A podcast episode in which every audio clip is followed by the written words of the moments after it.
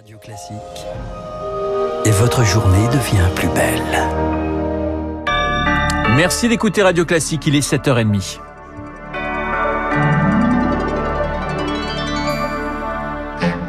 La matinale de Radio Classique avec Renaud Blanc.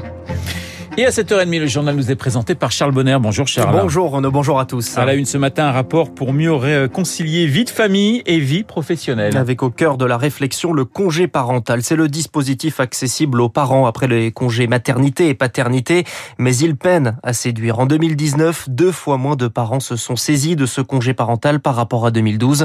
Les rapporteurs veulent donc le réviser, Lodi Wilfried. Relancer le congé parental, c'est d'abord améliorer sa rémunération, dresse le rapport. Il répond ainsi à la première demande des familles pour Marie-André Blanc, présidente de l'Union nationale des associations familiales. Quand on est en congé parental, on perçoit moins de 400 euros par mois. Il y a une régression parce que ce congé parental n'est pas suffisamment indemnisé. Les parents disent que le congé parental pourrait être une rémunération qui soit un pourcentage de leur salaire. Autre piste, limiter ce congé parental dans la durée, six mois par parent dans la première année de l'enfant, car après un an, les parents privilégient la crèche ou les assistantes maternelles. Et pour répondre à ce besoin, Julien Damon, le co-rapporteur de l'étude, propose de créer un service public de la petite enfance. C'est 25% de personnes qui aspirent à un mode de garde et qui ne le trouvent pas. Aujourd'hui, les villes, si elles font des crèches, c'est parce qu'elles le veulent bien. Nous proposons que les collectivités locales aient l'obligation de répondre aux besoins des parents en ce qui concerne les modes de garde. Les rapporteurs n'avancent pas d'estimation du coût de ces mesures, mais évoquent un impact considérable sur les finances publiques. Ce rapport ambitieux n'est qu'une première étape à une refonte du système, car si les propositions sont retenues, leur mise en place prendra plusieurs anlies. Les explications d'Elodie Wilfried. Charles, le, délai, le débat sur le, le délai de l'IVG est relancé. C'est Christophe Castaner, le patron des députés En Marche à l'Assemblée nationale, qui l'annonce. Interview à lire dans Le Parisien aujourd'hui en France. Un nouveau texte sera mis à l'ordre du jour. Fin novembre, il prévoit un allongement du délai de l'IVG de 12 à 14 mois. Le Sénat avait rejeté un texte similaire en début d'année. Les sages-femmes dans la rue, manifestation à Paris et grève dans les services de maternité. Parmi leurs revendications, la création d'un statut médical ainsi qu'une année supplémentaire d'études de 5 à 6 ans. Elle était jusqu'à la réservée aux plus de 65 ans. La troisième dose est désormais recommandée aux soignants. C'est un avis de la Haute Autorité de Santé pour faire face à la baisse d'efficacité du vaccin six mois après la dernière injection. Le gouvernement doit maintenant se prononcer et la communauté médicale est plutôt favorable, à l'image de Jean-Paul Ortiz, le président de la Confédération des syndicats médicaux français.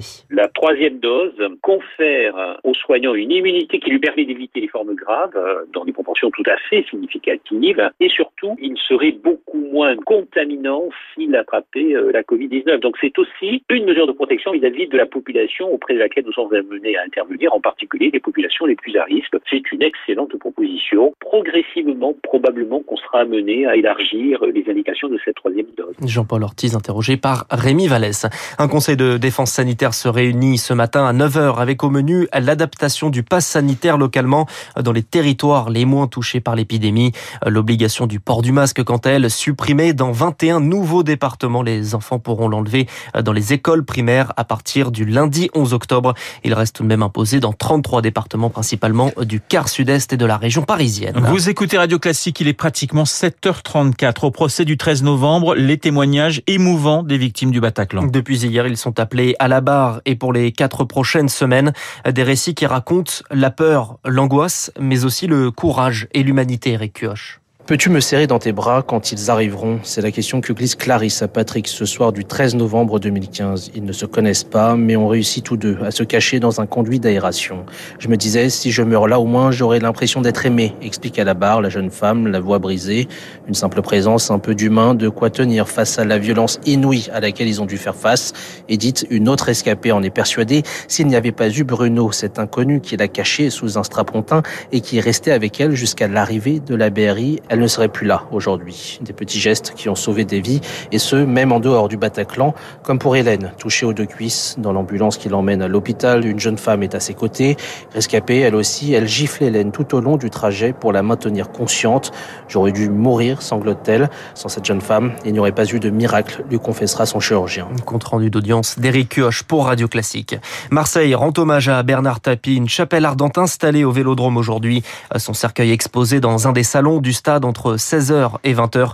Deux livres d'or recueilleront les messages des habitants et des supporters. Charles, une bonne nouvelle sur le front de l'économie. Les indicateurs sont au vert selon la note de conjoncture de l'INSEE publiée hier, publiée hier pardon, et malgré les problèmes d'approvisionnement et la pénurie de matières premières, la consommation des ménages est là et le chômage est en baisse sur le troisième semestre selon Julien Pouget, le chef du département conjoncture à l'INSEE. L'emploi salarié, il a surpris hein, les économistes euh, par son dynamisme. Il a dépassé son niveau d'avant-crise dès le printemps. L'INSEE s'attend à environ 500 000 créations nettes d'emplois salariés, hein, qui succéderaient aux quelques 300 000 destructions nettes qu'on a enregistrées l'an dernier.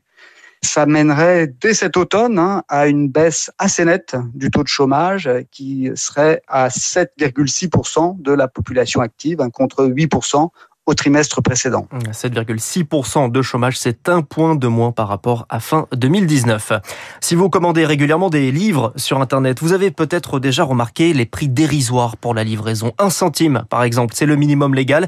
Eh bien, ce sera bientôt terminé. L'Assemblée nationale décide d'instaurer un prix plancher. Pierre Collat, c'est une mesure qui vise les grandes plateformes. Oui, Amazon, Fnac et Cultura notamment, des plateformes dont les ventes ont explosé pendant le premier confinement. Elles facturent l'envoi de livres un centime alors que cela coûte entre 6 et 7 euros aux libraires indépendants qui ne peuvent pas se permettre d'offrir cet envoi. Une inégalité euh, qui devrait prendre fin en 2022 avec euh, la mise en place d'un prix plancher de la livraison. Quelques euros, la somme exacte n'est pas encore fixée. Elle sera proposée par euh, l'ARCEP, autorité de régulation des postes. L'objectif, c'est de défendre les librairies indépendantes, d'encourager l'achat en magasin ou le click and collect plutôt que la livraison à domicile. Amazon estime que cette loi pénaliserait les territoires ruraux qui ont moins accès à des librairies de proximité. De son côté, la FNAC salue un compromis historique. Pierre Collet, pour les amoureux de lecture, le prix Nobel de littérature est remis aujourd'hui en début d'après-midi. Allez, on termine par du sport et du football. L'Espagne qualifiée pour la finale de la Ligue des Nations, victoire 2-1 contre l'Italie hier soir. La France va tenter de se qualifier également. Ce sera ce soir à 20h45 contre la Belgique. Face au débordement dans les stades, les sanctions, la Ligue de football inflige un retrait de points avec sursis au club de Lille, Lens et Marseille. Les supporters lillois et marseillais sont par ailleurs interdits de déplacement jusqu'à la fin de l'année. Et une petite correction, puisque tout à l'heure on parlait euh, du délai de l'IVG. Euh, le texte qui sera présenté fin novembre à l'Assemblée nationale prévoit un allongement de 12 à 14 semaines. Vous l'aurez corrigé, pas 12 à 14 mois. Oui, ça fait un petit peu long, 12 hein, à 14 mois, effectivement, pour une naissance. Merci Charles, on vous retrouve à 8h30 pour un prochain point euh, d'actualité. Dans un instant, les spécialistes François Geffrier